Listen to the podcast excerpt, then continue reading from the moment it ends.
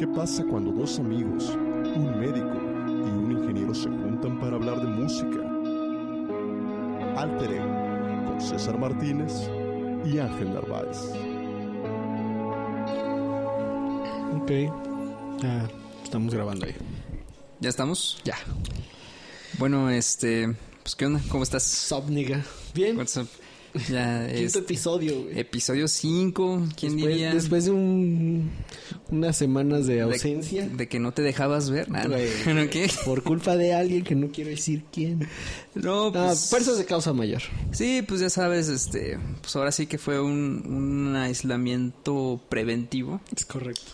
Pero, pero andamos bien, güey, fíjate que no... Aquí andamos con fiebre, dolor de cabeza y todo, pero aquí andamos. Pero aquí andamos porque obviamente nuestro compromiso con este podcast es mayor que nuestra salud. Es correcto. pues el día de hoy vamos a hablar de nada más y nada menos que, que los Foo Fighters.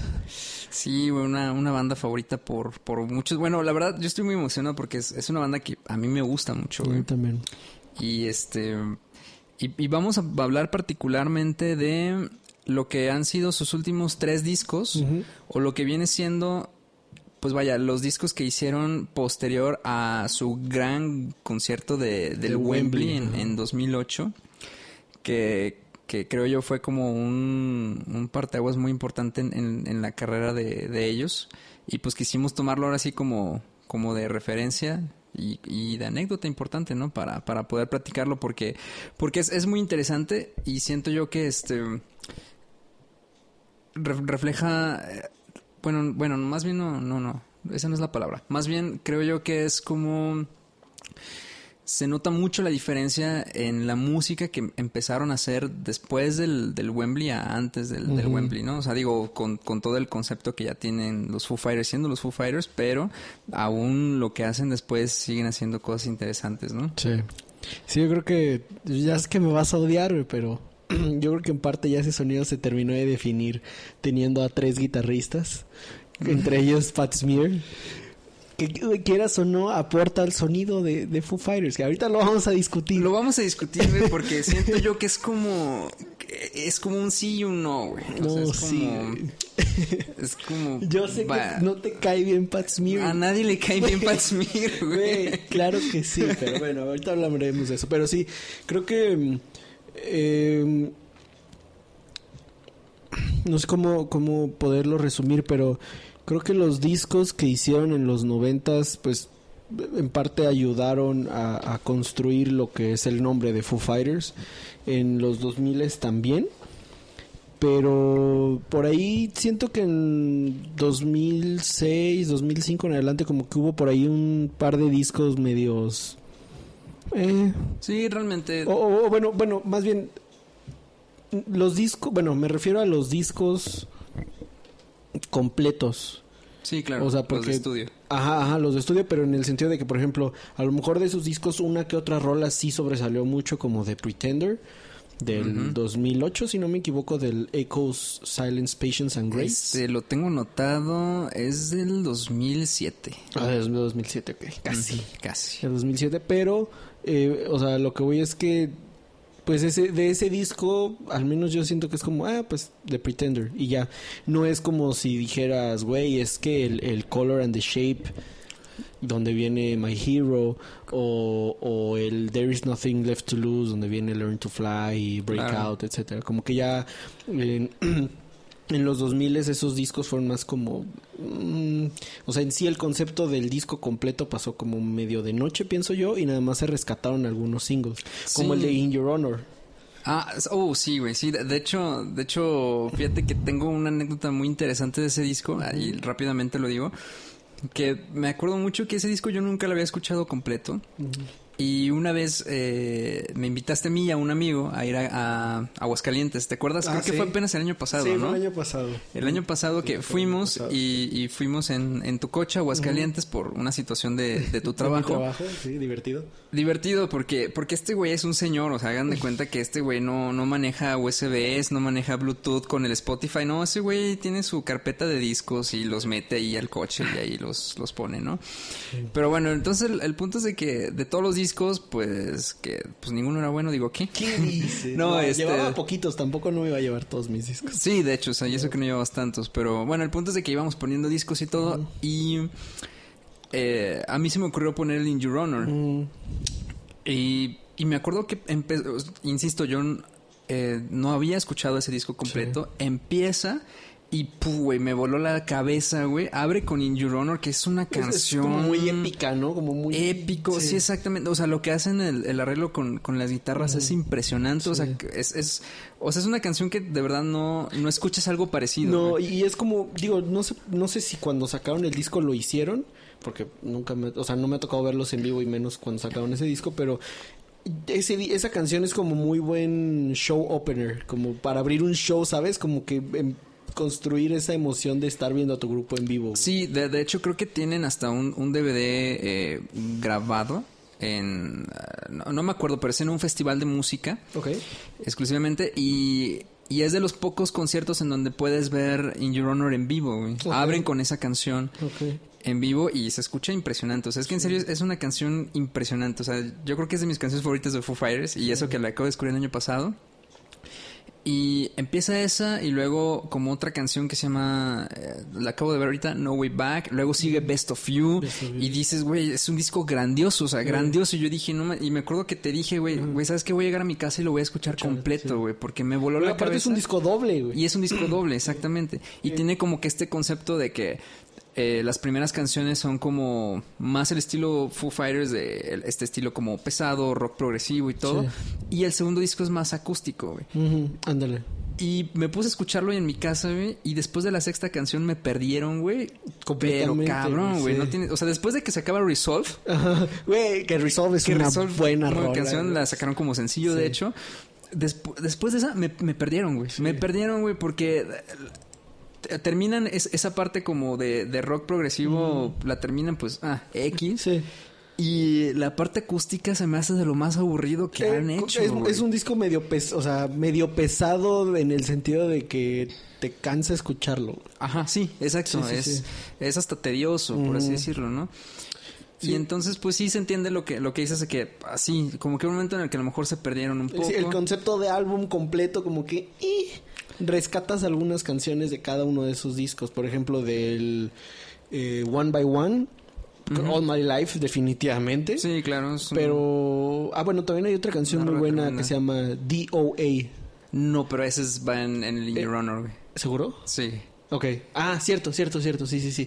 Va en In Your Honor. Entonces, fíjate, del One by One creo que solo es All My Life. No, no recuerdas otra, no güey. recuerdo otra, güey. Mira, eh, está eh, Times Like This. Ah, cierto. Sí, sí, sí. Porque es de Y- cuando... Bueno, que ahorita vamos a platicar un poquito más o menos como la- un resumen de la historia, ¿no? De Foo Fighters.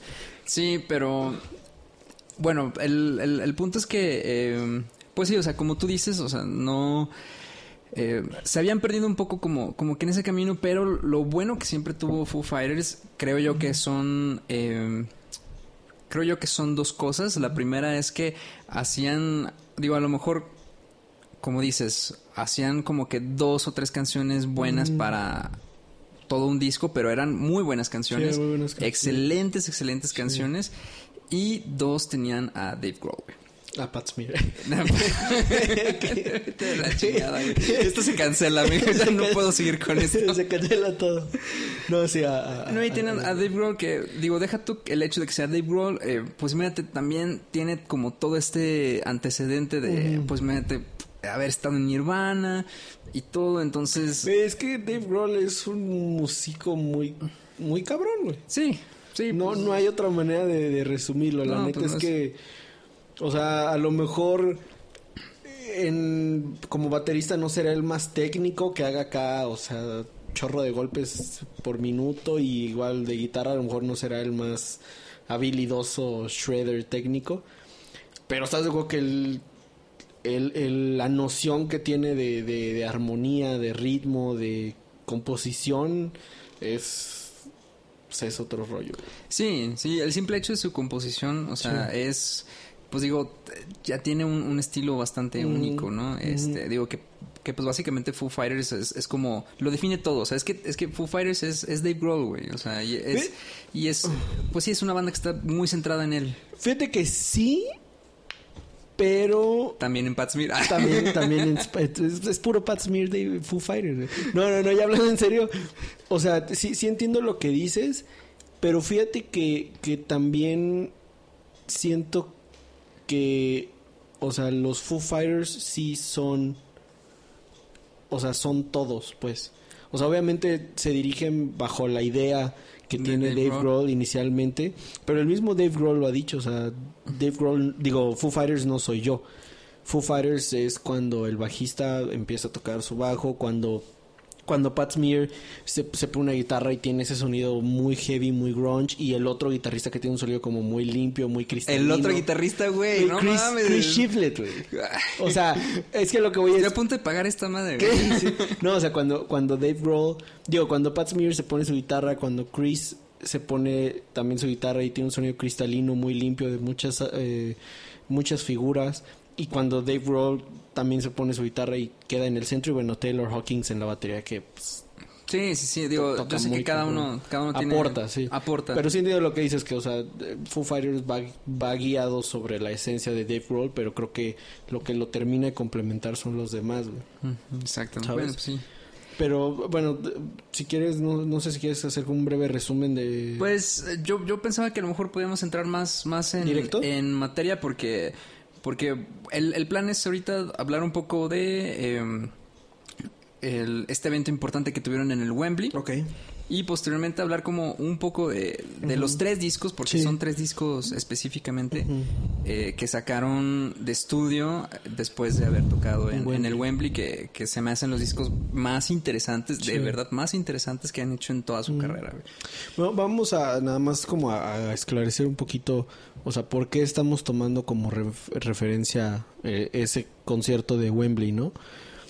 Eh, digo, los Foo Fighters, eh, desde que empezaron su carrera, por así decirlo, bueno, nada más como dato curioso que a lo mejor mucha gente no sabía, eh, Dave Grohl grabó en su totalidad el primer disco de, de los Foo Fighters eh, por, por sí mismo, o sea, él grabó baterías, él grabó bajos, él grabó guitarras y él grabó voces. Y luego ya metió a, a- al bajista y a un baterista este y a Pat Smear En un principio. en un principio, ajá. Que también, que Pat Smear también ya había estado tocando en, En los Nirvana. últimos conciertos de Nirvana. Ajá. Bueno, en las últimas giras, el último disco. El último también- disco lo grabó él, creo, el, el In Utero, ¿no? Que es el último. Ajá. ajá. Sí, sí, sí, lo grabó él. Y, y pues después de, de un rato de estar haciendo eso, empezaron a componer para el segundo disco, cambiaron de baterista por Taylor Hawkins y bueno, a lo largo de esos de los años 90 tuvieron varios cambios en la alineación hasta que en el 97, corrígeme, que es el Nothing Left to Lose, donde viene Learn to Fly. Es... 97, sí, ¿no? Si no me sí, equivoco. creo que es el 97, 98. Déjame te busco bien el dato, pero tú continúa. Es, es 97, 98, pero hasta en ese disco dijeron, ¿sabes qué? O sea, ya después de tantos... Porque aparte ellos estaban hartos de que cambiaban tanto de alineación o que tuvieron como varios cambios mientras eran famosos, ¿sabes? Porque ellos decían, o sea, muchos grupos tuvieron estos mismos cambios de alineación, pero antes de que fueran importantes. Nosotros ahora, o sea, que ya, que ya nos reconocen y tenemos estos cambios de alineación, los periodistas cada que vamos a hacer una entrevista nos dicen, oye, ¿se ha salido alguien de la banda en los últimos cinco minutos que debamos saber? y, y entonces, hartos de toda esa situación... 99, güey, es perdón, 99, ok. 99. Hartos de esa situación, eh, dijeron, ¿sabes qué? Vamos a grabar el disco como un trío, el There Is Nothing Left to Lose. Y lo grabó el, el bajista Nate Mendel, el baterista Taylor Hawkins y Dave Grohl, nada más. Y después de eso, eh, decidieron abrir audiciones y entró Chris Shivlett, este, con el que grabaron... ah, no es cierto, todavía no habían grabado ningún disco, siguieron de gira y luego fue la sobredosis del ¿De Taylor? de Taylor Hawkins, del baterista, y luego se pelearon y iban a grabar el One by One y lo dijeron, ¿sabes qué? Este disco como que ya nos gastamos un millón de dólares y no está sonando chido. Vamos a intentar regrabarlo en mi cochera y si, ajá, y si no funciona, pues ya aquí terminamos los Foo Fighters y todos tan felices y tan amigos. Y la volvieron a grabar en la cochera de Dave Grohl y fue, pues All My Life suena, Ujú, sí, claro. suena así. Entonces, después de eso vuelve a entrar Pat Smear, que, que de hecho ellos dicen que durante los años hubo varias veces donde estaba a punto de entrar. Y Chris Shivlet pensó como que lo iban a, a reemplazar por Pat Smear. Pero pues resultó que no, que iban a tener dos guitarras más Dave Grohl. Entonces, eh, creo que ahí ya se terminó de complementar bien el sonido de los Foo Fighters. Y, y para este entonces ellos seguían como sintiendo que pues era nada más una banda, digo, sabían que estaban creciendo popularmente y que ya no los ponían a lo mejor tan temprano en los festivales, cada vez más tarde o ya en la noche o ya cerrando festivales, hasta que pronto les hacen la oferta de tocar en Wembley. de tocar en Wembley. Ahora, eh, un, un pequeño paréntesis nada más, muy, muy pequeño. Todo esto que acaba de contar Ángel, vale la pena que si son fans de los Foo Fighters como nosotros, vean el documental de Back and Forth, que fue justamente el documental que hacen posterior a que tocan el, A que el- graban- en Wembley y que ah, están... ajá, están no, grabando. ¿terminaron de grabar o están grabando? No, terminaron de grabar. Terminaron porque- de grabar el. Wasting Light. Ajá. Este es un documental que vale mucho la pena y que habla desde el, el principio de la historia de Foo Fighters, incluyendo Nirvana. Sí, incluyendo cuando... Porque sale Novoselic, ¿no? Sí, sí, sí, sale cuando- En, en entrevistas, así. cuando pues se suicida Kurt Cobain y Ajá. Dave Grohl cuenta como su parte de cómo se sintió después de ajá. Sí, de eso. Es, es un documental que vale, vale muchísimo la, la, la, la pena ver. Y pues sí, entonces eh, les, les hacen esta... Esta oferta de tocar en Esta Wembley. oferta de tocar en, en Wembley. De hecho, es, es muy increíble cómo lo cuenta Dave Grohl. O sea, porque dice, oh my God, I'm, I'm, I'm going to play in the fucking Wembley. ¿no? Sí, y que, que ellos mismos decían, o sea, cuando les dijeron, oye, ¿te parece tocar en Wembley? Ellos dijeron, ¿neta? ¿Wembley? ¿Tan, tan grande? ¿Cuántas personas le caben? ¿85 mil o no sé cuántas? Ahí, ahí- ahí les va, datos técnicos que nadie pidió. El Wembley Stadium es un estadio ubicado en Londres, Inglaterra. Es el principal estadio de Inglaterra, el segundo más grande en Europa. Aproximadamente 90 mil espectadores es lo que, lo que tiene el estadio. Y pues bueno, ha sido emblemático por muchas, muchas cosas, no solamente lo musical, de hecho es un estadio que han, han remodelado. Este interesante que eh, pues obviamente Foo Fighters pues no ha sido una banda, la única banda que ha tocado, ¿no? Mm, Eh, ha estado también eh, Queen, que contrario a lo que muchos piensan, que no vayan a confundir por los que vieron la película de Bohemian Rhapsody, así. El, el concierto que pasan en la película es de 1985 de Live Aid. Live Aid, a un, un concierto benéfico. Un concierto benéfico. Vale mucho la pena si les gusta Queen. Otro paréntesis, véanse el concierto de Queen de 1986. Sí, sí, sí. Que eh, creo que es de los últimos que hace Freddie Mercury antes de que, de que se postre en su cama y así. De que se postre. bueno, medio, porque todavía creo que fue a recibir un Grammy o algo así. ¿no? Y, y grababan, Sí, y grababan, grababan, también. Este, entonces, bueno, Queen ha tocado en el Wembley, eh, Michael Jackson tocó en el Wembley Tienen Stadium. DVD, de hecho, de. Creo que. Si no me equivoco, es de. Del History Tour. Grabado desde Wembley, muy bueno. Obviamente, Sí, Michael sí, sí. Jackson. que te Michael Jackson, decir, pues sí, sí. obviamente. Este, Guns N' Roses, Oasis, Bon Jovi, eh, Muse, YouTube. Oye, más, ajá, YouTube, obviamente. Sí, sí, de hecho, sí. YouTube inauguró su concierto este del Del 360. 360 en Wembley. ajá. Este, lo inauguró en Wembley. Eh, otras otras bandas, este Red Hot Chili Peppers, este Metallica, inclusive Green Day y eh, bandas, bueno, artistas no precisamente de rock, eh, Spice Girls, Ok. te sorprenderá, Madonna, Bueno. este Beyoncé. Lo- Los Backstreet Boys, ¿no? ¿No?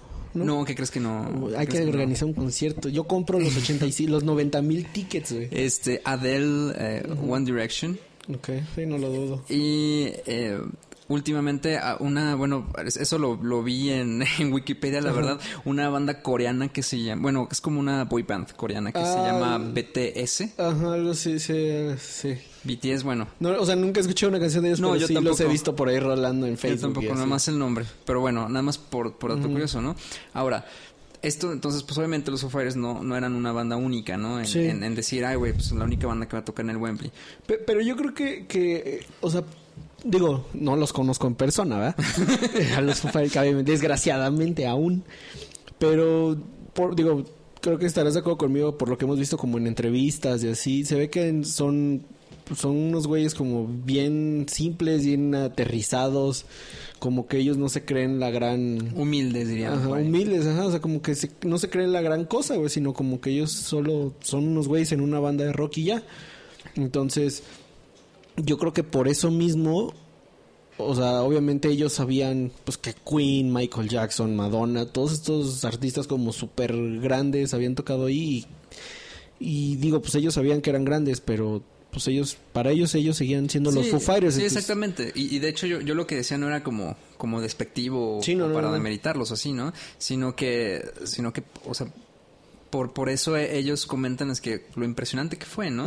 Y, y porque no solamente fue un concierto, fueron dos, ¿no? Sí, fueron dos fechas. Que, que sacaron la primer bolet, la primer venta de boletos y ellos dijeron, bueno, ah, eh, dicen, cuando haces un concierto así de grande lo tienes que, que promover al menos como seis meses antes. Y se y sacaron, sacamos la primera fecha y sold out, se vendió toda. Mm. Sacaron la segunda fecha y se vendió toda y ellos estaban así como... Sí, increíble. O sea, 6, 7 de junio del 2008, ahí, ahí Ok. tengo el, el, el dato.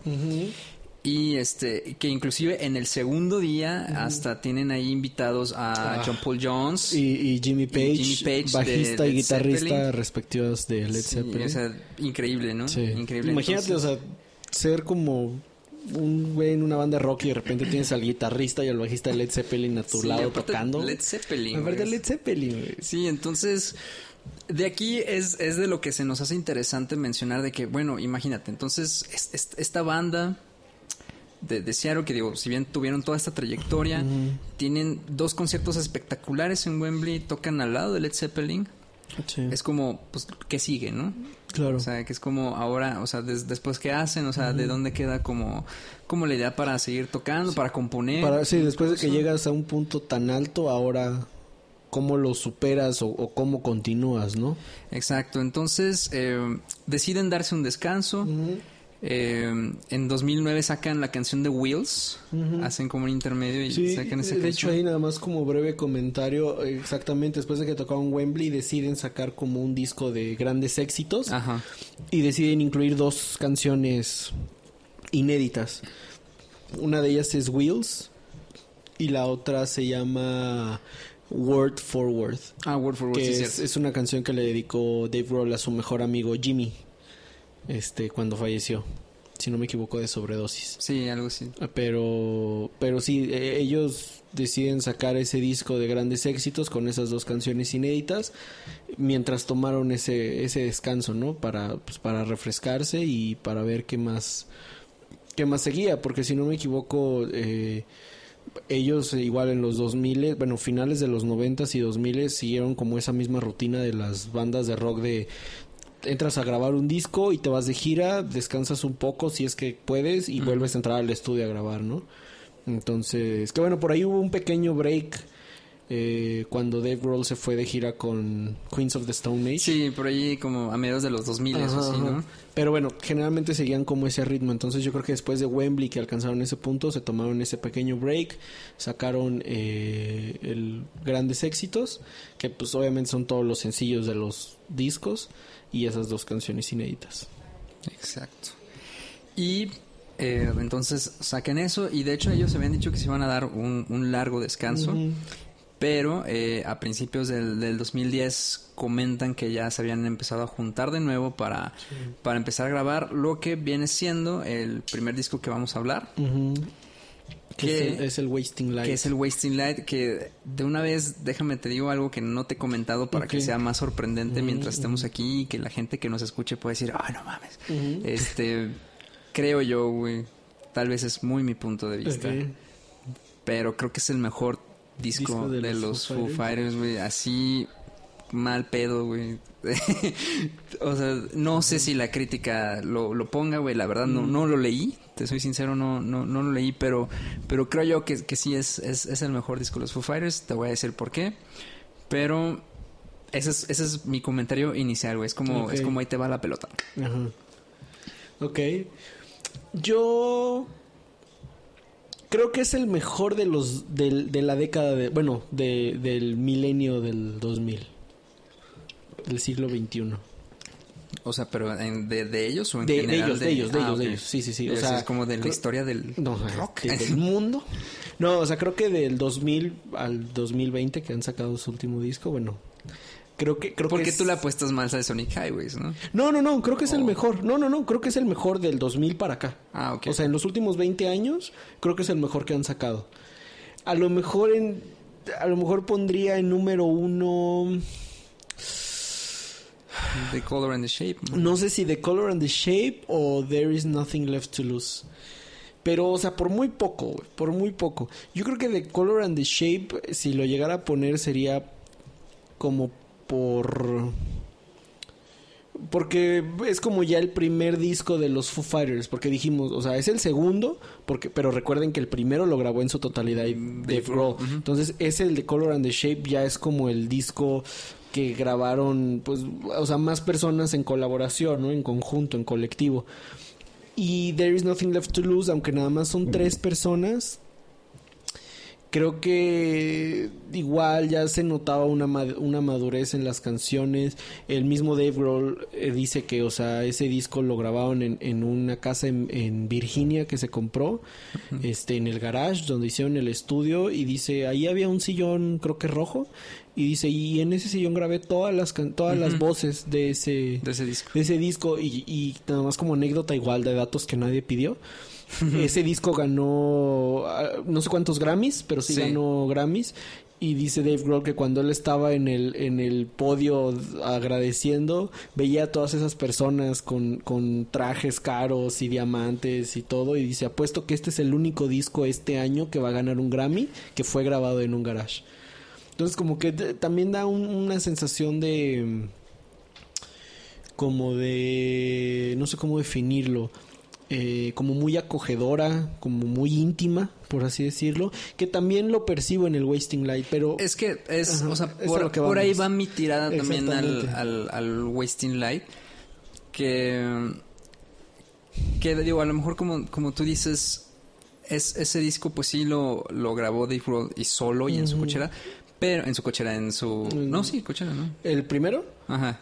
no lo grabó en, en un estudio a una cuadra de Digo, su en casa una cuadra. No, perdón, el que estoy diciendo... el There is Nothing Left to Lose Left lo grabaron en un en un garage de su casa que tenía en Virginia Sí, sí, sí, perdón, se me, se me cuatrapearon.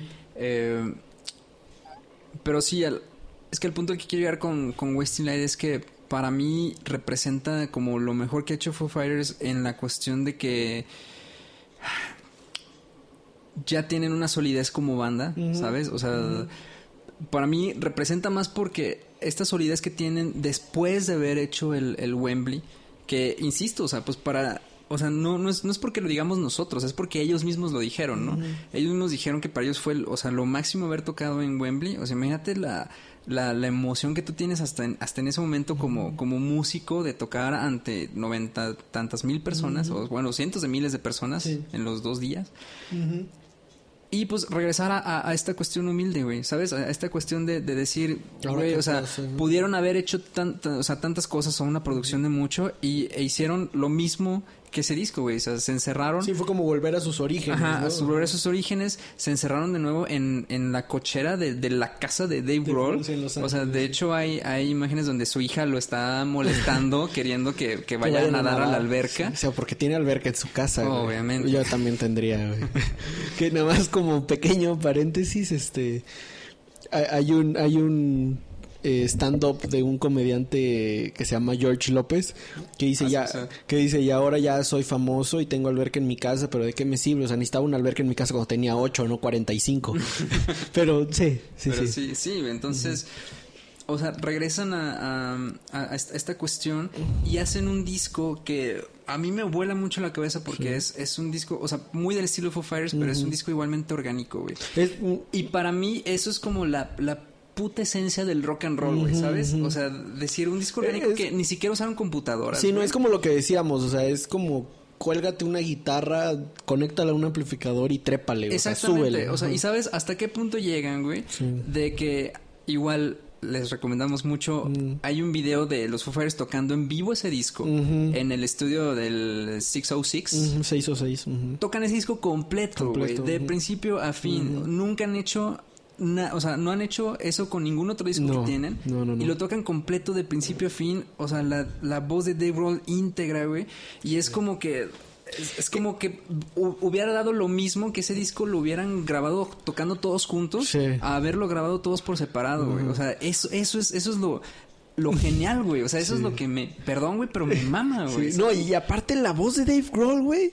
Sí, est- está en un punto. Que sus gritos, güey. Es que yo no sé cómo puede gritar así, o sea, Sí, está en, en en- en la canción de White Limo. Ajá, sí, claro. Que ah, esos pinches gritos que hace.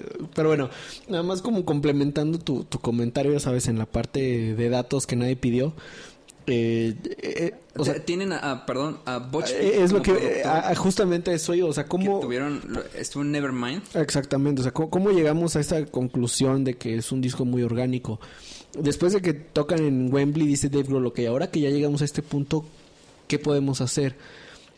Ahorita que mencionabas ese estudio 606 que ellos tienen en, en Los Ángeles, es un estudio que ellos tienen que está muy grande, este, o sea, es un estudio ya formal para que las bandas vayan y graben. Y ahí han grabado muchos artistas, han grabado un- una banda canadiense que se llama Anvil, eh, un Motorhead grabó un disco ahí, este, Angels and Airwaves también, que para quien no sepa, eh, el, el vocalista de Blink 182, Tom DeLonge, hizo un grupo que se llama Angels and Airwaves. Este, ¿quién más ha grabado ahí? Si no me equivoco, Queens of the Stone Age. Y bueno, Dave Grohl también hizo una banda llamada.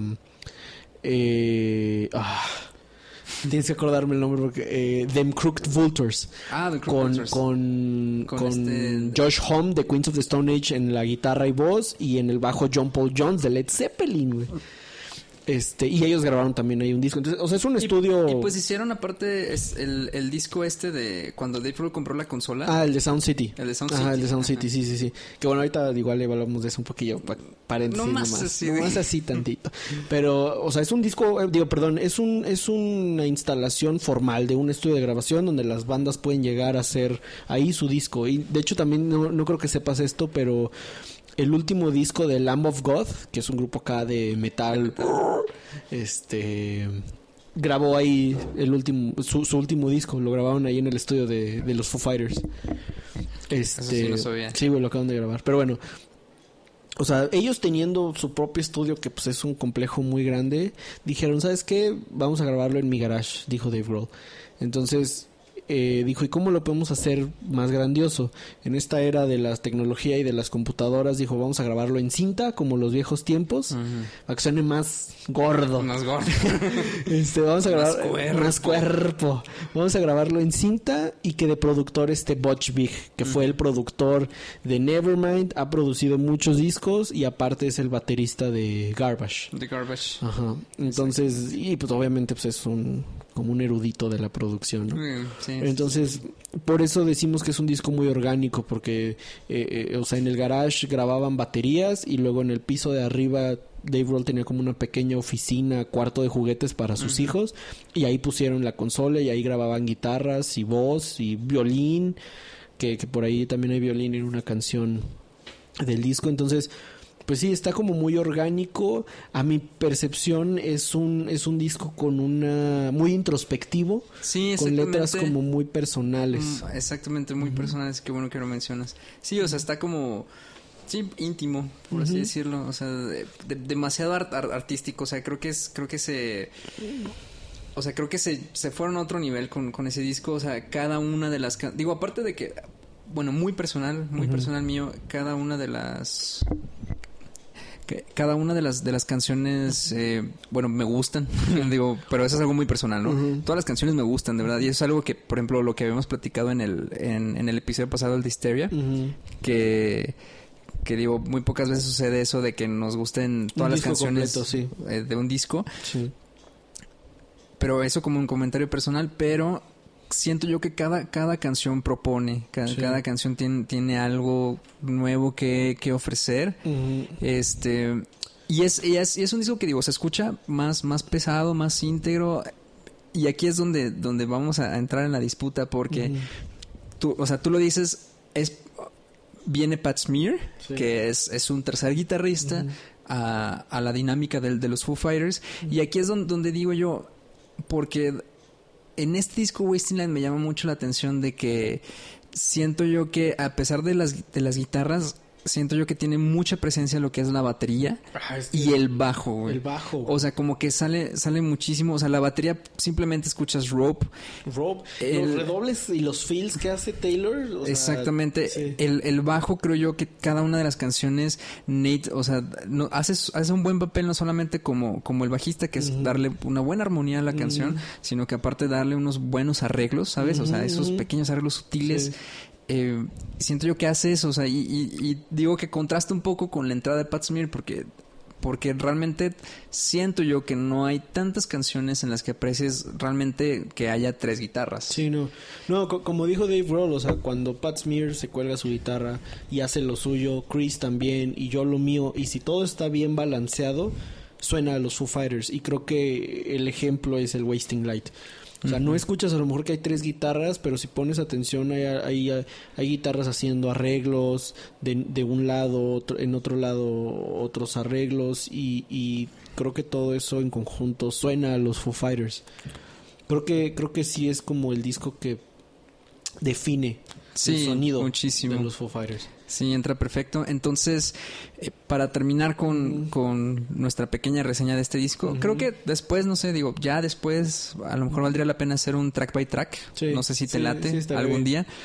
Este, pero para terminar con esto, eh, la mejor canción que tú creas del disco. A lo mejor no veías esta venir, pero...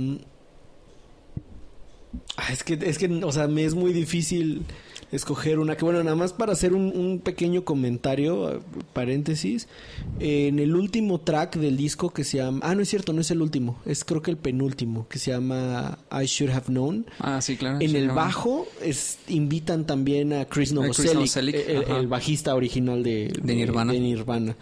Que por ahí al final del track se escucha como un bajo distorsionado y, y es él. Pero bueno, a lo mejor si tuviera que definir uno, ah, yo creo que la- mi mejor, o bueno, mi canción favorita del disco posiblemente sea Arlandria. Ay, güey, Arlandia me encanta, güey. bueno, y de hecho, ahorita que, que, bueno, preparaba el... Ahora sí que mis comentarios para el episodio que, que escuché el, el disco completo, eh, ahora sí que volvía a descubrir muchas canciones del disco y Arlandria sí entró... el- los coros que, que hacen, es, se me hace impresionante... el- eh, se me hace impresionante la mancuerna que hacen Dave Grohl y Taylor Hawkins Sí. cuando cantan juntos, güey. Es que Taylor Hawkins es muy buen cantante. Sí, es muy buen cantante. Sí, sí, sí. Pero razón. fíjate que, bueno, para quien no haya visto, pueden ver videos en, en YouTube, pero hay varias canciones donde Taylor Hawkins le hace coros a Dave Grohl y suena. Sí, suena pues muy- simplemente de. Pretender. Es, yo creo que quien levanta más la canción en el coro es Taylor Hawkins. Es Taylor Hawkins, ajá, exactamente. Esa voz como aguda. Aguda, Pero bueno, exactamente. Eh, Arlandria, para mi gusto, como que resume un poco la vibra del disco. Maneja muy bien las dinámicas, porque ya ves que la canción empieza con todo y en el verso nada más escucha una, una guitarra así muy calmadita y la voz de Dave Grohl casi casi como un suspiro. Bueno, no, no tan suspiro, sí cantando bien, pero, pero muy tranquila. Y de repente entra la batería con el bajo y, y- y resume los gritos que se avientan en el disco, las guitarras, el bajo, los sonidos como muy espaciales, porque de hecho en- a lo mejor no sé si lo tengas presente, pero hay una canción en el disco, digo, perdón, hay un momento de la canción donde se queda casi eh, susurrando Dave Grohl y se escucha un bajazo, pero como que le meten un delay. Y si, te- si lo escuchas con audífonos, lo escuchas rebotando. Ujú, rebotado. De, de- de oreja en oreja. Sí, está, está muy bien producido eso. Está eh. muy bien Eso, producido, pura pura postproducción diría el, el, el soundtrack. El soundtrack. Fuera producción, hostias. Este, sí, um, Para mí es la mejor. para mí creo yo, o sea, me encantan todas las canciones, todas me gustan, pero siendo, tratando de ser objetivo, creo que la mejor canción es Rope. Yo- eh, sí. Porque, digo, aparte que, digo, la, la hicieron sencillo y todo. Eh, Rob, porque creo yo que es como la, la, la canción que más versátil del, del, del disco. Creo que es la canción donde más puedes escuchar la dinámica de tres guitarras. Sí, eso sí. Aparte, este. Y creo yo que es como.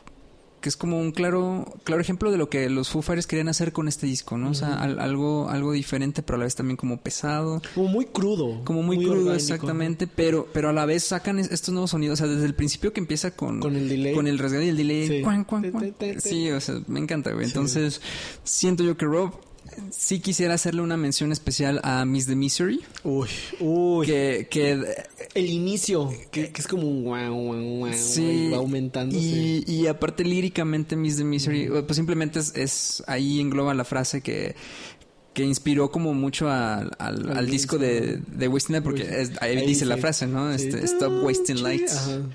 Entonces, para mí mención especial esa, pero insisto, todas las canciones, de verdad, todas las canciones valen la Son pena. buenas. Este, podría decirte Dear Rosemary, Arlandria también, Rosemary, este, eh, These Days, bueno, o sea, DJ sí es muy buena, y también la sacaron de sencillo. y también la sacaron de... Ah, sí, cierto, sí, sí, cierto. la sacaron de Sí, se me sencillo. fue. Entonces, pues ya. Y la peor, güey. Yo creo que sería la de. Bueno, es que estoy en. Es que fíjate, aunque dije que White Limo me gusta mucho, me gusta por, por la voz de Dave Grohl. O sea, esa fuerza que tiene para cantar está impresionante.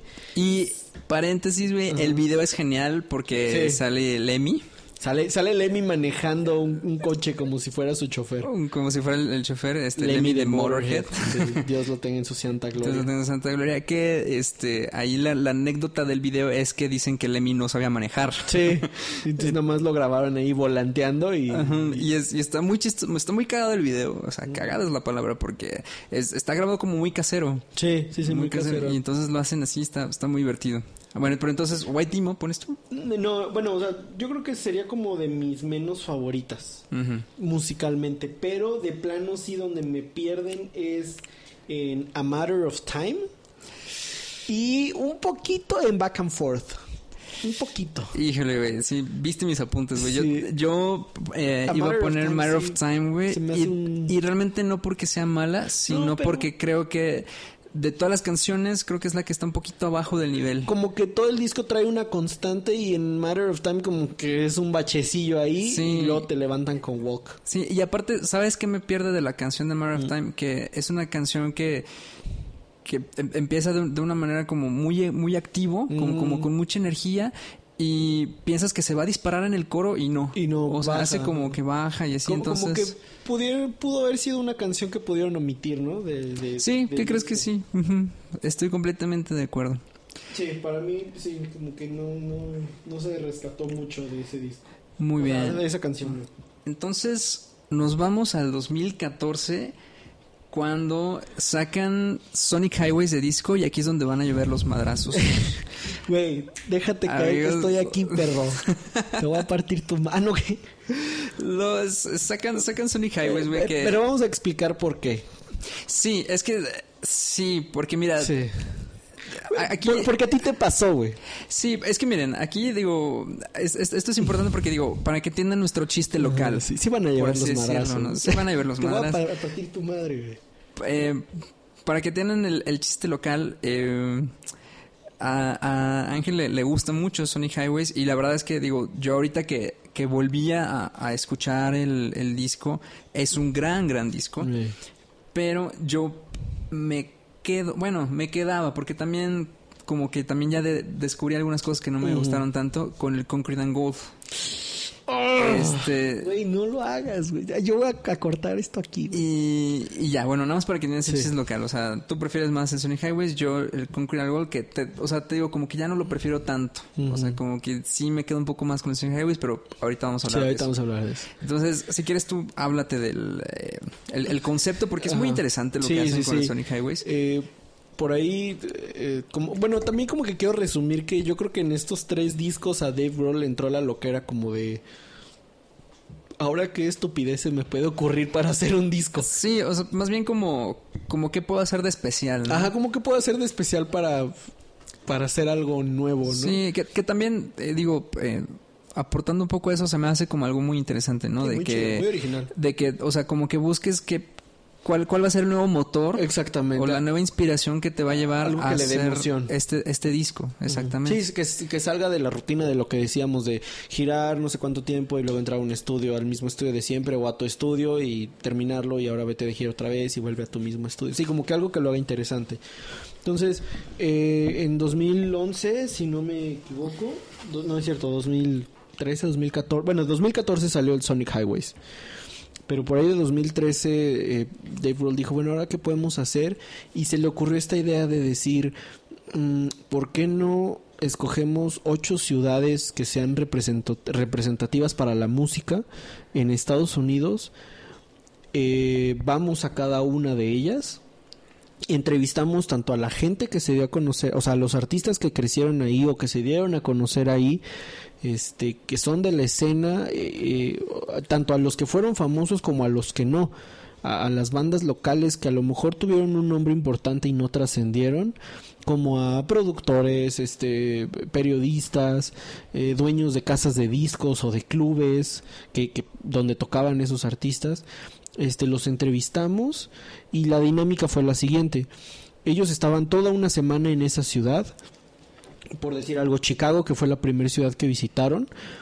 Eh, estaban ahí durante una semana, entrevistaban a todas estas personas, entre ellas a Buddy Guy, este, un guitarrista de blues, pues muy reconocido, ya un señor setentón, yo creo. Sí, ya Este Negro. a negro, ajá, afroamericano, afroamericano. Eh, entrevistaron a, a Rick Nielsen, guitarrista de Cheap Trick, que para quien no sepa, Cheap Trick empezó en Chicago. Entonces, a toda esta gente y, y también a gente que, que a lo mejor no nació ahí o no creció ahí, pero que, que a lo mejor les tocó crecer sabiendo lo que sucedía en Chicago, ¿no? Bueno, y todo esto, eh, perdón, pero todo esto en el contexto de que Foo Fighters cumplía 20 años como banda. Ajá, sí, sí, sí. Bueno, sí, también como eso. para hacerlo especial, Es más exactamente. especial, ajá. Entonces, después de una semana de entrevistas, eh, en, bueno, creo que por las tardes, noches hacía estas entrevistas y por las mañanas estaban en el estudio componiendo una canción. Entonces, durante toda la semana componían una canción y el último día Dave Grohl agarraba fragmentos de todas las frases que captó en sus entrevistas y con eso iba construyendo las letras. Las canciones. O sea, bueno, con eso iba construyendo la letra de esa ciudad. Entonces, una vez que tenía la ciudad, de- digo, perdón, que tenía la letra como narrando las vivencias de las personas, grababan la canción, terminaban y se iban a la siguiente ciudad. Entonces, como que fue una dinámica muy especial. Eh, de hecho, eh, esto quedó documentado. eh, hizo por ahí un contrato con HBO para sacar esta serie llamada Sonic Highways Sí, La cual no he terminado de ver. la cual no has terminado de ver, güey, que es muy buena. Eh, y, y bueno, eh, fueron ocho capítulos porque son ocho canciones. Y entonces, eh, como digo, en cada, cada ciudad había algo en especial. Yo, yo sí hice un, hice un resumen literal de, de ciudad por ciudad. No, no la vamos a, a leer porque pues sí, ya Sí, eso no. sería eh, hacer el track by track. Track by track. Ajá. Que también podemos hacerlo un día. Que también ¿eh? podemos hacer un día, pero ya cuando termines de ver la, la serie, Sí, estaría interesante. Pero, pero sí, eh, eh, es muy, muy interesante, la verdad. Es una dinámica del disco muy padre.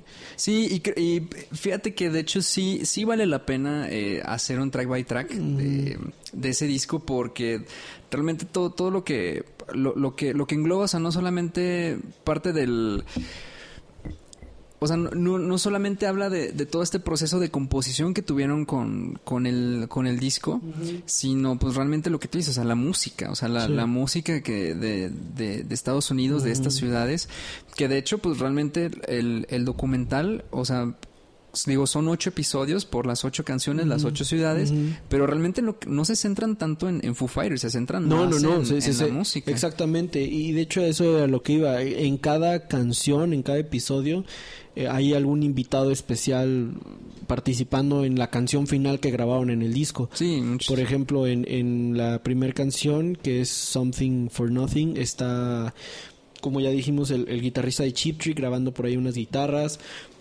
En el episodio, el, bueno, en la canción número 6 que se grabó en Nueva Orleans, que bueno, pues, esta cuna del jazz, Del jazz. de afroamericanos, este... eh, nada más hay como pequeño paréntesis, ellos dicen que al ser una ciudad con mucha humedad, como con mucho pantano, eso hace que los instrumentos se desafinen y agarren cierto sonido muy, muy raro, pero muy característico de ahí. Eh, en ese en esa canción, este, tocó, tocó el, el, el mm, ¿cómo decirlo? Como el grupo de, de jazz eh, de, de la ciudad, eh, tocaron los metales, este, saxofones, trompetas, trombones, eh, prestando ese sonido para, para las canciones. Entonces, en cada, en cada una de las ciudades hay como cosas muy muy características, pero, pero muy padres. Ahora, ahí le- les quiero contar algo. Cuando salió ese disco, este, yo, yo ya tenía más o menos la noción de cómo había sido grabado. No había visto los episodios, pero lo escuché y la verdad me encantó, o sea, como que sí me gustó. Y luego te dije a ti, güey, que lo Desde la escucharas. primera. Y, y tu reacción fue como muy rara, güey. So- sobre todo por- Tod- Todavía te acuerdas. Todavía me acuerdo, sobre todo porque hay una canción que se llama Dios como mi testigo. Wait, What did I do to you? God as my slash. No, no, es, es What did I do? ¿Qué hice? Ah, what did I do? Ajá, ¿qué hice? Slash, Slash Dios como mi God testigo. as my witness. Ajá. Ajá. Y, y me acuerdo que me dijiste, güey, ¿qué pedo con Dave Grohl? ¿Ya se hizo cristiano o qué pedo, güey? Sí, sí me acuerdo que Pues tu que reacción... saca de pedo, güey. Y de una Sí. adelanto que para mí es, es la peor canción Yo, del yo, disco. yo sé que esa es la peor canción del disco para ti. Pero, pero, pero, o sea, pero por ejemplo, así fue, así fue durante todos estos años. Pero ahora que ya, que ya empezaste a ver la, la serie, creo que ya, ya tienes más contexto. No, de- con- sí, con contraste obviamente y pues Como que entiendes el concepto del, del disco y, y lo aprecias más. Mucho. Lo que pasa es de que, mira, la situación con Sonic Highways, ahora sí yo hablando más meramente del, del disco, la situación con Sonic Highways es que es, es un disco complejo, esa es la palabra, ¿sabes? Es, es como un Sí. disco complejo de, de digerir. Y bueno, no de digerir, porque a la primera escucha dices, ah, bueno, o sea, está, está genial, Está ¿no? chido, O sea, sí. está genial, ¿no? Pero más bien como complejo de entender, ¿no? Y yo creo que más bien complejo de entender si eres fan de Foo Fighters. Sí, es un disco que suena diferente. Suena porque a Foo sí Fighters, suena, porque sí es- suena es diferente. menos rockerón. Exactamente, porque, Sí. o sea, como tú dices, yo la primera vez que lo escuché, la verdad no, no me encantó tanto, tanto. Sí. Eh, pero ahorita que, que me dices, oye, no, bueno, ya después que me dijiste más bien, eh, oye, ¿sabes qué es que están estas, estos capítulos y todo? Que eh, estos capítulos que, pues bueno, digo, le ponen un, ahora sí que un gran énfasis al, al, al disco.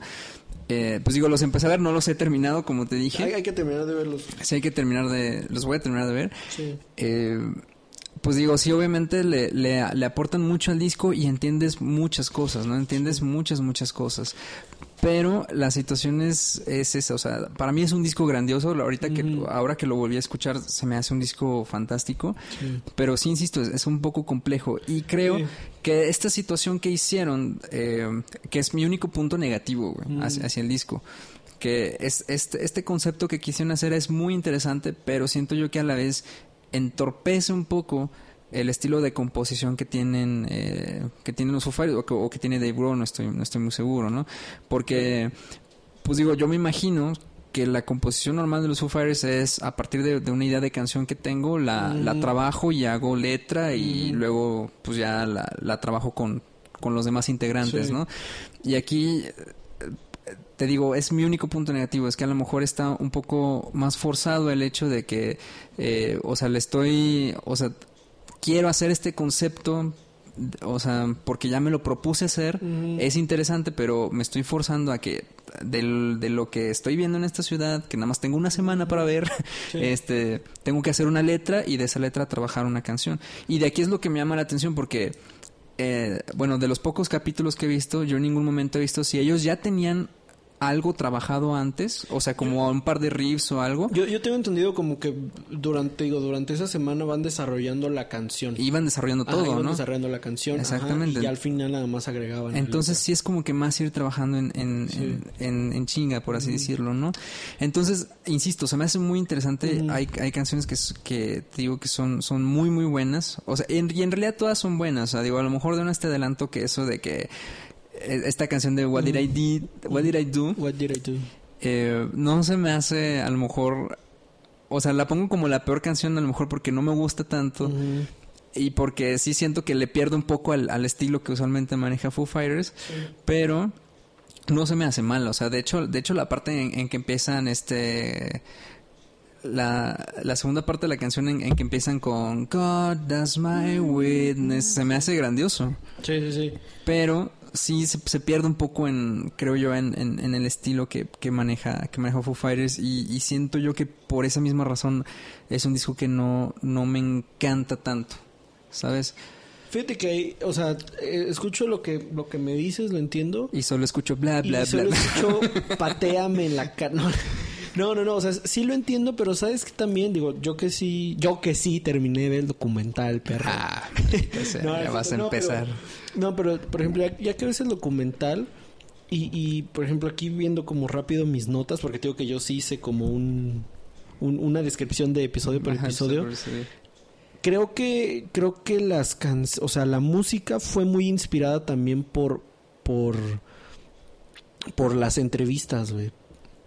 Por las palabras, porque hay, hay momentos en los episodios donde las cosas llegan a ser como muy muy sentimentales. A, mí me gusta no solo el disco, sino el, el documental porque es como algo muy muy personal, güey, muy íntimo, muy muy real, güey. Porque te digo, o sea, la, la gente, o sea, puedes estar entrevistando a, la- a, a Body Guy, que es uno del- de los mejores guitarristas del mundo reconocidos, este, influencia de muchos otros guitarristas, pero cuando lo están entrevistando no lo están entrevistando a Body Guy, el guitarrista famoso, sino a Body Guy, el vato que empezó, este, en, un, en una familia humilde, el vato decía que que agarraba una este cómo se llama una cuerda un clavo este con Ah, un botón claro, sí, y sí, lo sí. estiraba para hacer un, un sonido así como cuando estiras una liga y escuchas ese sonido. Entonces como que esos momentos son pues son, muy padres entonces digo como que yo siento que, todas esas entrevistas inspiraron mucho a la música Eh, quiero hacer menciones dos menciones especiales en, en estas canciones por si las quieren escuchar eh, la primera es, eh, si no me equivoco, Outside, ¿sí? La primera es Outside, que es la canción número 5, que habla sobre Los Ángeles. Y, y digo, tiene muchos momentos muy padres, sobre todo eh, una- un, una- un comentario, eh, entrevistan a Joe Walsh, guitarrista de los Eagles, y él dice, mucha gente me pregunta que dónde es el Hotel California.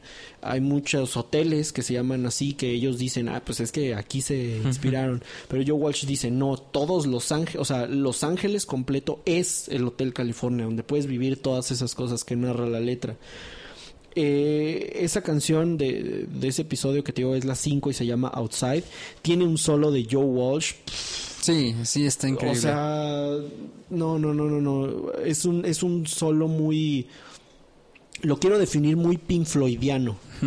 Porque tiene una atmósfera como que te lleva, te viaja. O sea, el primer compás del solo creo que es. Son dos notas. Y ya con eso dices, wow, qué pedo. Entonces, eh, eso está muy padre. Lo grabaron en un lugar que se llama Rancho de la Luna, que es una casa que está en la mitad del desierto, y, y mucha gente dice que es un lugar mágico, con mucha vibra. Ahí mismo te cuentan, obviamente, cómo nació este lugar, pero se me hace muy, muy interesante. Y llegan momentos como muy personales y emocionantes en, en los episodios del documental y se me hace muy chido. Y mi segunda mención especial es el episodio de, de Seattle, Claro, sí. donde que esa, esa canción, bueno, ese episodio es el 7 donde viene la bueno, donde sacaron la canción de Subterranean. Subterranean. En el episodio sale Chris Cornell, vocalista de, de Soundgarden y de Audioslave, o sea, ¿qué, qué más quieres, güey? ¿Qué, qué más qué más puedes decir de de, de eso, güey? Y, y también está muy padre porque ahí eh, entrevistan a, a- a Robert Lang que hizo su estudio en una pequeña casa era, era un pequeño garage y a partir de ahí el vato le entró a la loquera y fue escarbando, porque estaba como en un cerro, y nada más había un pequeño garage construido. Y fue escarbando el cerro hasta hacer el estudio. Entonces, mucha gente Ah, sí, decía sí. Que, que llegaba y, y dice, güey, ¿ahora qué estás haciendo ahí? Es que ahora va a ser el estudio A. Y graba, o sea, escarbaba hacia abajo, güey, para hacer el estudio así como en diferentes pisos. Y ahí fue donde se grabó el primer disco de los Foo Fighters. Que ahí, ahí donde dice Dave Grohl que vivía a una cuadra Una ahí. cuadra. Ajá, entonces, este, e- esa yo, yo creo que es mi, eh, como mi otra mención. De hecho, aquí lo puse, a- a- es, es el track más sensible del disco. A mi gusto puede ser. Eh, Como que se sí, me hace pues muy es que también por todo lo que lo que representa Seattle eh, y Pa- que para- ahí realmente es lo que representa Seattle para Dave para Grohl. Dave Grohl, exactamente. En Ahí hablan obviamente de lo de Kurt Cobain. Este sale Duff McKagan, bajista de, de Guns, N' N' Roses. Roses. Y Este, Velvet Revolver. Ah, y Velvet Revolver. ajá. Entonces, pues, digo, para mi gusto, yo creo que, bueno, ahora sí saltándonos un poquito a la siguiente parte, que es la mejor y la peor canción del disco. Para mí, no sé si Outside o Subterranean.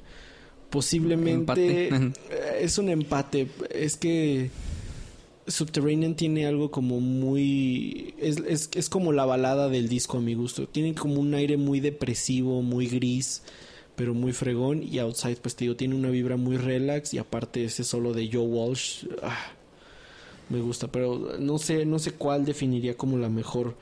Posiblemente... No sé. Sí, exactamente. Es que es un Es un empate para mí. Último paréntesis, este, sí es, es un disco que realmente es, es, es grandioso, pero sí vale la pena que primero este vean vean los episodios. Ujú. Si son, si son muy fans de Sí, Foo sí, Fighters, este, vean primero los episodios y después escuchen el, el disco, porque sí Si contrasta no, mucho. Se van a ir mal viajados como este güey. Como yo, no sean como yo. Este.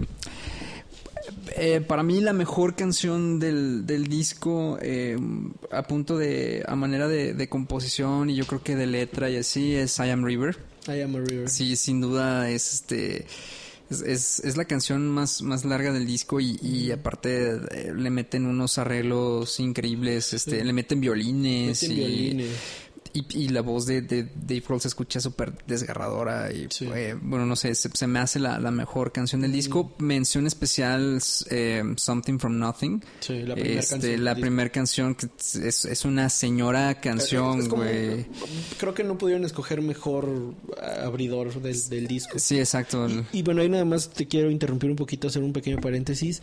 Otra cosa que me gusta mucho del, del Sonic Highways, este, que me encanta, el disco tiene una continuidad, güey. Y creo que ahí es eh, un, un- como algo a reconocerles, güey, porque como dijimos, o sea, iban grabando en diferentes ciudades, entonces montaban el estudio, grababan, lo desmontaban y se iban a la siguiente ciudad y aún así el disco se escucha como muy continuo. De Sí, hecho, exactamente. Lo, lo que es la última canción de Subterranean con, con I Am a River, eh, la canción es como si fuera una sola, pues se queda una guitarra y en el segundo track eh, esa guitarra retoma empieza y empieza- River. Sí, Entonces, este, sí. sí. se entiende. Y la verdad es que es, es, es un gran, gran mérito. O sea, digo, yo, el punto negativo que mencioné con respecto al disco, a lo mejor sí entorpece un poco la, la composición, pero el hecho de que, de que hayan dicho, no, vamos a hacerlo así, eh, se escucha increíble, porque sí, o sea, tal cual como tú dices, o sea, fueron grabando ciudad por ciudad y así está el orden de las canciones Sí, en el tiene un- disco. tiene una continuidad todo muy fluida. Exacto, entonces es- eso está increíble. Sí. A mí sí, sí me gusta mucho. Entonces, bueno, pa- para mí es esa mención especial, Something from Nothing. De hecho, Something from Nothing desde, es, es así, o sea, desde la primera vez que la escuché, no mames, o sea, Te huele la cabeza. sí, sí me gustó mucho. Se escucha muy... Eh, tiene, tiene un riff muy muy especial, o sea, muy muy muy pesado. Aparte, lo, lo que hacen en, en, en, la, en la guitarra, al, al final, el, el guitarrista de, de. Chip Trick, ¿cómo, cómo se llama? Eh, Rick Nielsen. Rick Nielsen, se me olvida. Este, sí, está, está El increíble. solo también está, está muy chido como lo grabaron. ¿Sí, sí has visto ese cómo grabaron ese solo o no? Sí, sí, sí lo vi. que, que sacan el jack y ponen un fuzz y hacen como Ajá. mucho ruido y luego lo meten y empieza a grabar. Sí. Ahora, la peor canción, bueno, ya dijiste que es What Did I Do, God Sí, pero realmente lo digo por eso, porque se me hace que es una canción Sientes que, que es el punto flojo. es el punto flojo y aparte, insisto, es una canción que no, para, para mí, insisto, no contrasta con el estilo de, De Foo de- de Foo Fighters. Hasta, hasta este, porque se escucha como hasta medio country, ¿sabes?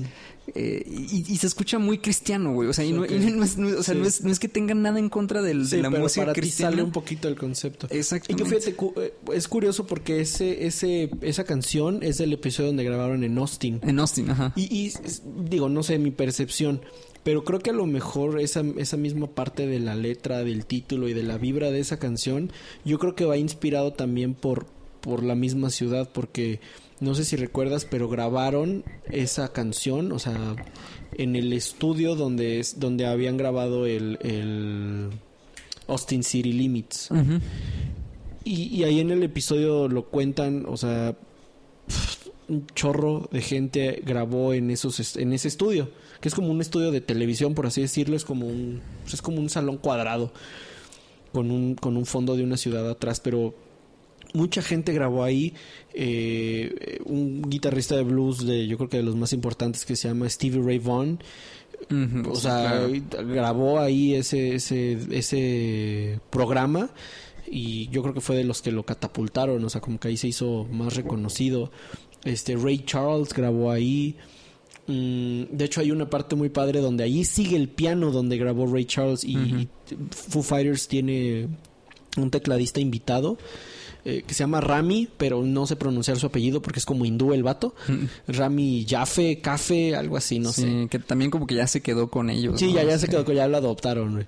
Pero el vato está como bien sacado de onda porque dice, imagínate, o sea, grabar el, o sea, grabar con el mismo piano que grabó Ray Charles hace no sé cuántos años. Entonces yo creo que va inspirado por ahí, como que es un lugar, y como, como lo dije igual con, con Outside en el Rancho de la Luna, como que ese estudio donde grabaron tantas personas, o sea, ahí han grabado, eh, bueno, los Foo Fighters han tocado ahí, creo que Kings of Leon, este, bueno, Ray Charles, muchos grupos a lo largo de, de los años han grabado ahí, entonces como que ellos quisieron como capturar esa vibra, esa energía.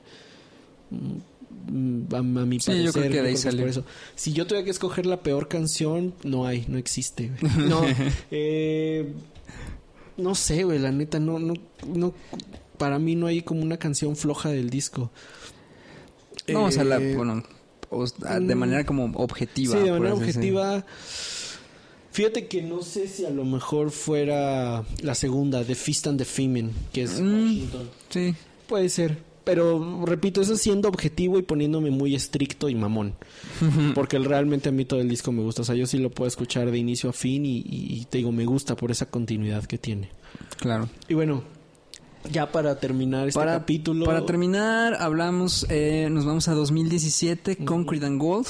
No sé si ahí te quieras aventar la anécdota de cómo surgió este disco o me la aviento yo, que Que, ¿Cómo no? Este, la anécdota del, del disco. de cómo llegaron a grabar esto. De cómo llegaron a grabar ese disco y que de hecho también muy interesante pueden ver el video en YouTube Sí. porque hacen como hasta toda una animación Sí, una historia animada. y pues todo se basa en que eh, igual Dave Grohl que es como el, el motor de, de esa Bueno, de- sí, dilo, nada más quiero ahí hacer como una pequeña paréntesis. Cuando termina el Sonic Highways, eh, Dave Grohl dice, ahora qué otra cosa, otra qué estupidez se me puede ocurrir. Ajá. Y dice que su idea original era rentar este lugar en Los Ángeles que se llama Hollywood Bowl. Y dice, ya sé, que, que es igual como un, como un anfiteatro, un teatrillo, como un, como un teatro de la paz aquí en San Luis Potosí, México. Entonces dijo, este, ¿qué haré? Y, y entonces se le ocurrió rentar este lugar. eh, y, y dijo, ¿por qué no sobre el escenario? Creo que al lugar le caben como 20 mil o 25 mil personas, algo así. Dijo, sobre el escenario vamos a construir diferentes cabinas, como si fuera un estudio de grabación. Y ahí grabamos cada uno de nosotros. Entonces invitamos a 20 mil fans y que nos vean grabar el disco en vivo esa noche. O sea, re- o sea, ensayarlo, ensayar el disco de inicio a fin y nada más ir a como a grabarlo cada uno de nosotros. Entonces, esa era la idea original, pero luego creo que estuvieron en conciertos y aparte un, una, una artista, ahorita no recuerdo su nombre, dis- dijo que hizo algo parecido como en un museo. Entonces dijo Dave Grohl, bueno, ya, no se va a hacer así. Y luego ya. se, se la como que se la ganaron Sí, se la ganaron. Sí, o sea, entonces como que yo creo que también parte de cómo está buscando esto, eh, la, la anécdota está en que supuestamente Dave Grohl iba como manejando o no sé qué, escucha la, la radio o algo así Sí. y descubre a esta a esta banda que se llama The Bird and the Bee The Bird and the Bee. Ajá.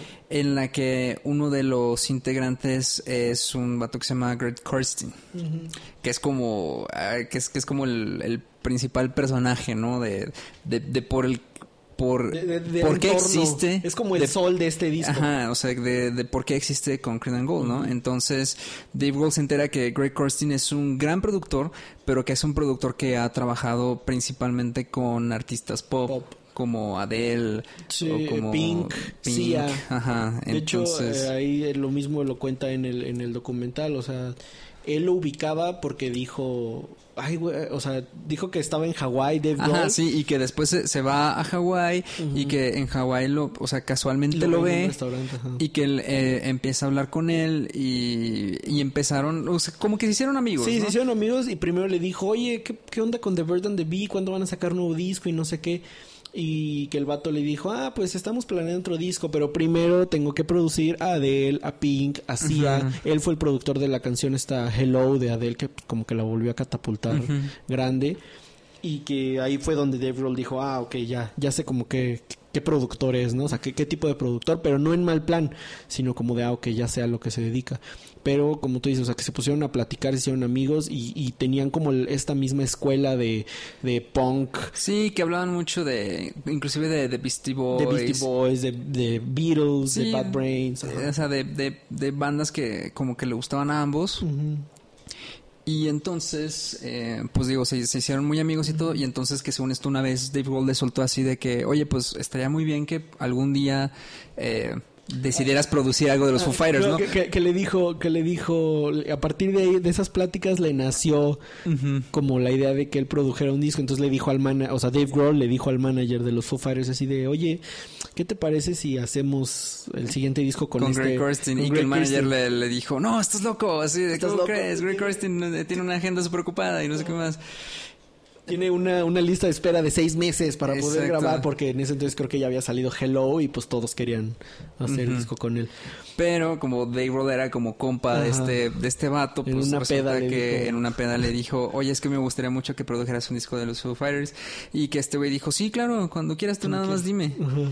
Y pues así fue como nació básicamente el, el- El el Concrete concepto este de, de- del, del Concrete and Gold, que esto pues ya lo hicieron, ahora sí que se salieron de este concepto que traían del Sonic Highways, inclusive del Wasting Light, y pues se van obviamente a un estudio propiamente mucho más grande, un estudio en Hollywood, este, hasta en Hollywood, Los Ángeles, Sí, eh, todo como que mucho más, más trabajado.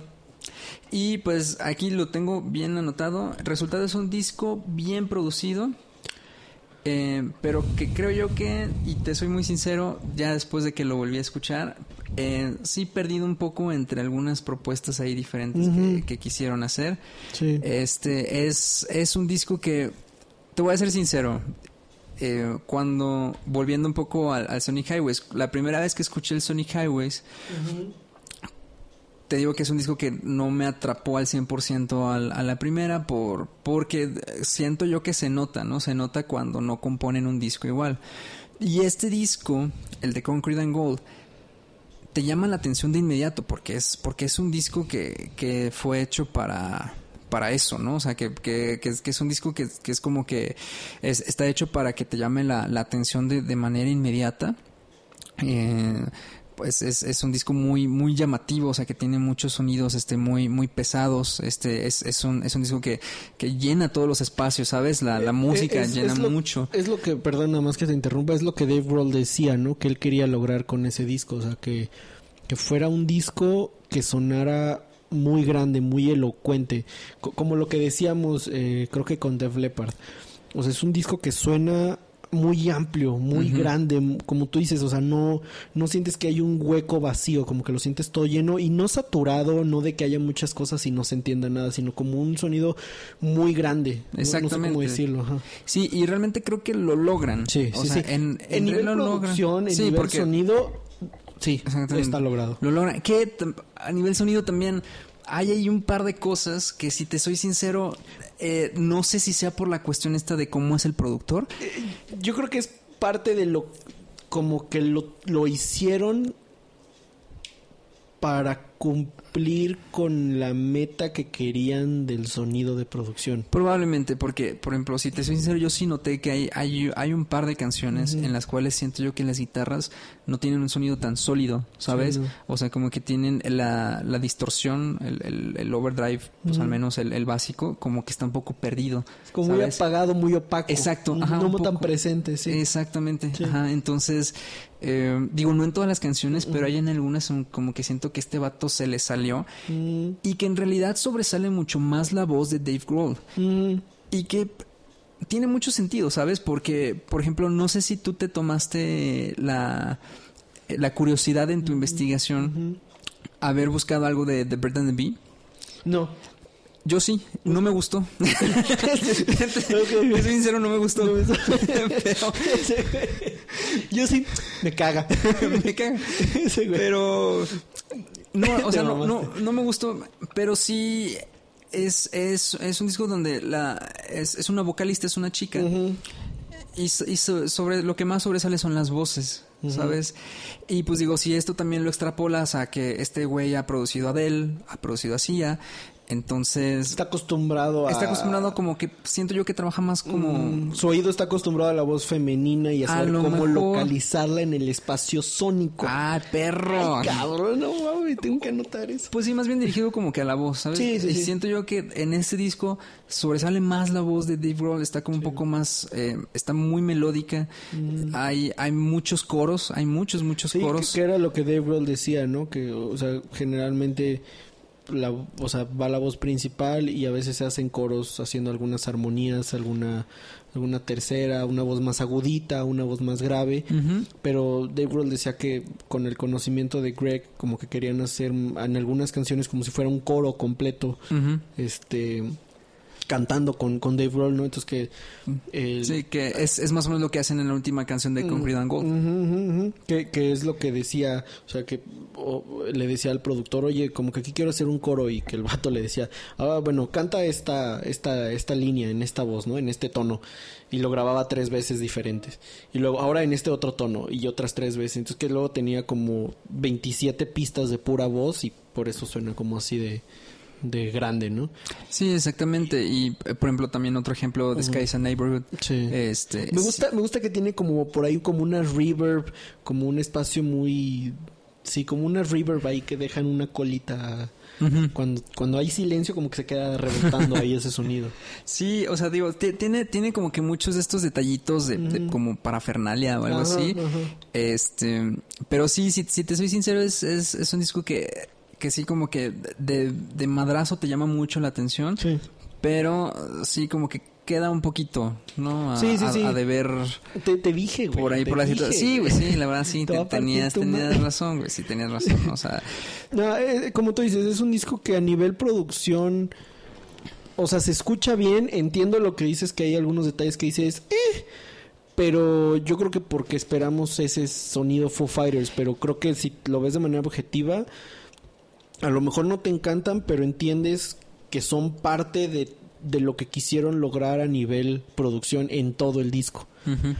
Eh, entonces sí, no, o sea, no me encanta eh, las canciones, pero eh, algunas, em, digo, antes de pasar a lo de mejor y peor canción, nada más como menciones y comentarios extras. En la canción La Dida tenemos a Justin Timberlake haciendo coros. Este, en la canción Paul McCartney tocando la batería. Paul McCartney tocando la batería en Sunday Rain, si no me equivoco, que de hecho ahí canta Taylor Hawkins, no canta Dave Grohl. Ajá, exacto. Este también tenemos en Concrete and Gold haciendo coros a un vato que se llama Sean de Boys to Men. Y creo que ya. Ahora sí, si quieres decirme cuál es tu canción favorita. eh, Este- o tu mejor canción del disco. La, la mejor canción eh, es, fíjate que está complicado, ¿eh? Em, Porque no hay ninguna. porque sí, eh, de hecho, ¿eh? O sea, como que siento que ninguna me alcanzó así en un punto. Fíjate que en algún, en un principio yo había dicho que Ron. Porque Yo es la que pienso. Ron, de hecho, la primera vez que la escuché, no dije, no Es un mames, madrazo jeta, Es un madrazo. Sí, es sí. un madrazo. Y sabes que yo, yo me acuerdo que la primera vez que la escuché dije, no mames, Foo Fighters, güey. Volvió. Volvió Sí. y, escuchas es que lo que lo que llama más la atención de esa pinche canción es, o La sea, cómo cómo se te ocurre, o sea, en qué cabeza cabe, güey, Ujú. es neta, o sea, en qué Sí. cabeza cabe hacer un, ritmo de tun ta tun ta tun ta tun ta, ta, tun, ta. pero en rock, güey, o sea, rock, como y, y aparte rock pesado, Rock güey, o pesado. sea, sí, sí, sí, porque la guitarra es como... Sí, o sea, y, Super y- heavy, y la voz de, Dave Grohl Güey, esos gritando, gritos, güey. O sea, así que Esos dejando ahí todo. Me recuerdan a White Limo de, de, de- Ajá, del Wasting sí, Light. Sí, de hecho, o sea, o sea, ahí dejando todo en la pinche canción. Sí, güey. O sea, yo la verdad la primera vez que la escuché dije, no mames, pero sí hay, hay, hay un punto de la canción que, ¿sabes que No, no me termina de... No me termina de encantar tanto que no sé si digo, si tú lo has notado, que obviamente sí, tienes mejor oído que yo. No. Este, como que es, es tanta la canción, es tan grande, tan amplia la canción, que es cierto que se les pierde un poco, güey. Sí. Porque hay, hay un momento en el que ni siquiera sabes cómo va el ritmo Ajá. por estar escuchando tanta la distorsión La- de las la- de la guitarras. guitarra, sí. O sea, que no escuchas ni siquiera dónde está bien colocado el bombo, ni la Ajá. tarola de la batería. Sí, no, nomás escuchas como ese... Sí, escuchas. Ajá. Y este. Y eso es como, digo, la canción es genial, Mm. pero siento yo que así soy de mamón, güey. O sea, siento yo Yo que, sé, güey, yo que por ese pequeño detallito como que me, me perdí un poco. Pero me encanta, o sea, digo, aún, aún así me encanta, me gusta mucho. Eh, ¿Tu mejor canción entonces sería esa o no? en, o sea, esa, una, slash, pongo, y de manera objetiva, porque no es como que me encante tanto, The Sky's a Neighborhood. Neighborhood. Yo iba a decir lo mismo, güey. The Sky's a Neighborhood, porque... me leíste mis anotaciones que no las tengo, leí, güey. güey. Que no traigo. Eh, The Sky's a Neighborhood porque siento yo que eh, de manera objetiva es una gran canción también. Gran, gran, gran Y canción. canta la hija de Dave Grohl. Canta la hija de Grohl. Ay, te- Tiene un coro Sí, impresionante, güey, güey. tiene un coro tiene un coro impresionante. Y siento yo que es como la canción que más representa el disco, güey. Sí. Es, como es- medio gospel. Ajá. Ajá. Sí, de hecho. Sí. Sí, fíjate, no, no, no, no se me ha ocurrido un Sí, término así. Qué medio- eres, güey. Pero... Es medio gospel, güey. Sí, no se me ha ocurrido un término así, pero sí. Es como Sí. medio, medio gospel. eh, sí, como que de lo que estamos hablando ahorita, de esta situación que manejan tanto de los coros, así, lo tiene ese, ese- Sí. esa canción. Este, y aparte, eh, todo eso combinado con el estilo de los Foo Fighters, las, las guitarras, ya sabes, pesadas, así. eh, pues sí, de manera objetiva siento que por ahí va. Ah, sí, igual, o sea, yo creo que sería entre esas dos. The Run, digo, aparte de lo que dijiste que tiene unos huevos la canción, super heavy. El intro a de guitarra a 12 cuerdas me, me encanta, güey. No sé cómo se les ocurrió ese, ese Sí, arpegio. Está y la voz de Dave así como We run, muy muy muy tranquila y de repente Y no te cuadra. ¿Y sabes qué es, qué es ahora sí lo mágico de la canción? Es que no te lo ves venir. No, no te lo ves O sea, venir. porque empieza el arpegio y ni siquiera se te ocurre que el, que el sonido va, Va a crecer así. En octavas, así Sí. tan, tan, tan. Exactamente, exactamente, güey. Sí, sí, sí, esa es una. Y de, de, de Sky's a Neighborhood, el, el coro se me hace como muy grandilocuente, muy, muy bien puesto. Sí, muy bien puesto. Muy, muy bien hecho, sí. Y tu peor canción, La- todo el disco. Todo el disco. Todas las restantes, las canciones restantes. No, este. La Dida. Yo creo que es la, la canción que veo un poco más. Eh, no, no floja Güey, porque te digo... tiene que encantar Justin Timberlake haciendo la, la, la, la, la. Sí. Eh, sí, no sé por qué. Es, es una canción que no. A lo mejor es más por gusto que, que de manera objetiva. Porque digo, de manera objetiva tienes a, a- a Nate con ese intro de bajo eh, bien pesado. ¿sabes? Eh, que es- está muy bueno. Pero. eh, pero fuera de eso, creo que.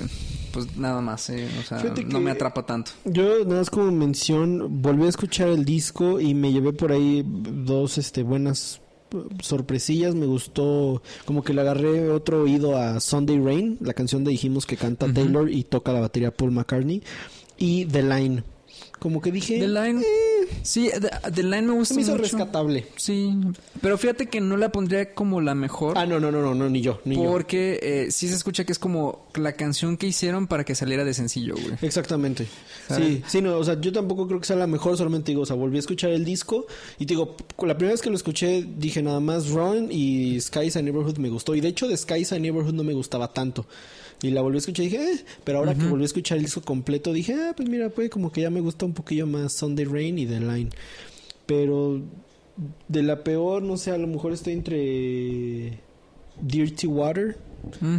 o Happy Ever After. Como que mira, realmente la Dida todavía me late, pero Dirty Water, Arrows y Happy Ever After como que se me hacen X zonas. X zonas, o como que pasaron de noche en... eh, Bueno, bueno, a mí nada más. eh, Bueno, es que Dirty Water, el, el coro me gusta mucho. eh, no dejaron algo presente que, que me haga... Como que realmente recordar. Recordarla. guardarlas, yo creo. guardarlas, güey, o recordar, como que diga algo que me gustó, un detallito, algo así que me gustó, ¿no? sí, bueno, te entiendo, te entiendo. Pero con eso yo creo que cierro ya mis comentarios del Concrete and Gold. Pues bueno, entonces damos por concluido el episodio de hoy. La verdad, este, pues muy buen episodio. Sí. Eh, ¿Te late si para el próximo hablamos de alguna banda mexicana o algo Sí, así? me late. ¿Te Yo late? creo, yo creo que estaría, estaría bien. Ahora sí un medio ranking como de discos, ¿no? Ah, ándale, güey. Me, la- me- de me como late la idea, güey. mejor al peor, así. Me late, pero sí, este... Pues bueno, como siempre, muchas gracias, Gracias. por, todos los que eh, toman su tiempo para, para escucharnos. Nada más vamos a hacer algo nuevo. Si pudiéramos recomendar cada uno de nosotros una canción de cada uno de los tres discos que dijimos, ¿cuál sería? Tu canción del Wasting Light para que escuchen. Uy, este, mm, sí, Rope. Rob, ok, yo Arlandrea. Hablando, Ok. Muy bien. Del Sonic Highways, Eh, Something from Nothing. ok. Yo eh, ahí mm, voy a agarrar, agarrar este doble torta. Si quieren como escuchar algo así medio viajadón chido, escuchen Outside. Si andan como en un día nubladón y gris, escuchen, Subterra- eh, Subterranean.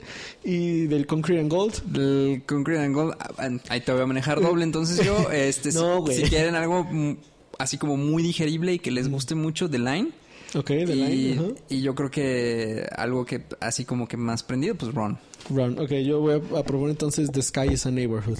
Excelente, Pero sí, este, yo creo que eso sería todo por este episodio. excelente. Eh, recuerden seguirnos en nuestras redes sociales. Estamos en Twitter como arroba alterego202 y en Instagram estamos como alterego podcast con doble T al final 202. Alterego podcast con doble T 202. Y pues gracias por escuchar Alter Ego. Ok, gracias a ti, amigo. Gracias, amigo. Estamos viendo. Excelente.